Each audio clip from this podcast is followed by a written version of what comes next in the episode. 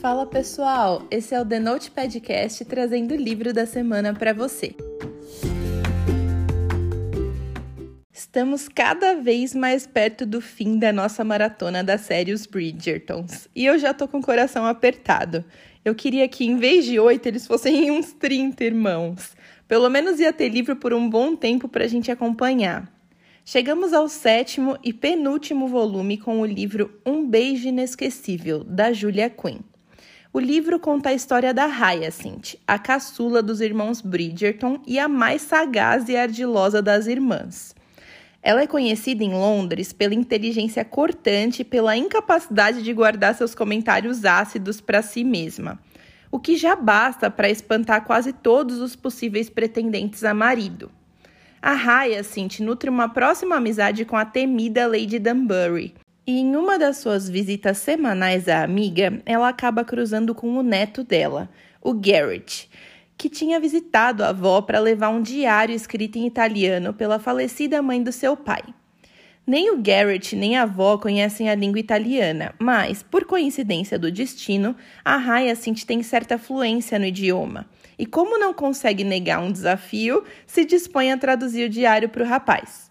Apesar da fama de libertino, o Garrett consegue ser tão sagaz e articulado como a Hyacinth, o que acaba surpreendendo ela de uma forma positiva.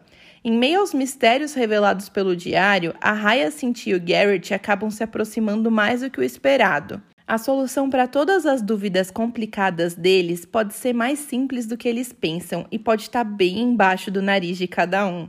Quando eu digo para vocês que a Julia tem esse talento para criar personagens inesquecíveis, é a mais pura verdade.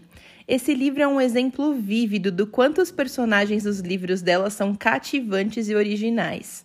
A história é repleta de diálogos divertidos, onde um fica lutando para se mostrar superior ao outro com altas doses de ironia e sagacidade. A Hyacinth e o Garrett são personagens incríveis e acompanhar a aproximação dos dois é maravilhoso. A aproximação da caçula com a mãe também é muito bem desenvolvida nesse livro, e foi emocionante ler sobre as interações das duas. Eu amei ver a Hyacinth, que é uma personagem super forte, cheia de personalidade, e se abrindo aos poucos e se permitindo enxergar as pessoas não só como um desafio, mas como pessoas com quem ela pudesse se relacionar e ao mesmo tempo ser ela mesma. A personagem é muito autêntica e a gente se diverte muito com como ela sempre tem uma resposta rápida e inteligente para tudo. A minha nota para esse livro é 10. Personagens muito bem construídos com personalidades fortes e super originais. E ainda tem uma caça ao tesouro para deixar a gente ainda mais preso na história. É realmente incrível. Eu indico muito a leitura desse sétimo volume da série Os Bridgertons. Eu li esse livro na versão digital e ele saiu por R$ 22,41 no Kindle. Vale cada centavo, a história é incrível. Agora vem a parte com spoiler. E se você não quiser saber os detalhes específicos do livro, é melhor a gente dar tchau por aqui. Depois que você lê, me conta o que você achou. Antes de falar sobre o casal principal, eu tenho que destacar o quanto foi emocionante a conversa da Hyacinth com a mãe onde elas falam sobre o nascimento da caçula. Eu me emocionei de verdade com o relato da Violet e saber como foi difícil para ela perder o marido enquanto estava grávida da Hyacinth e tentar suprir o papel do pai na vida dela. Nossa, foi uma cena muito bonita mesmo do livro.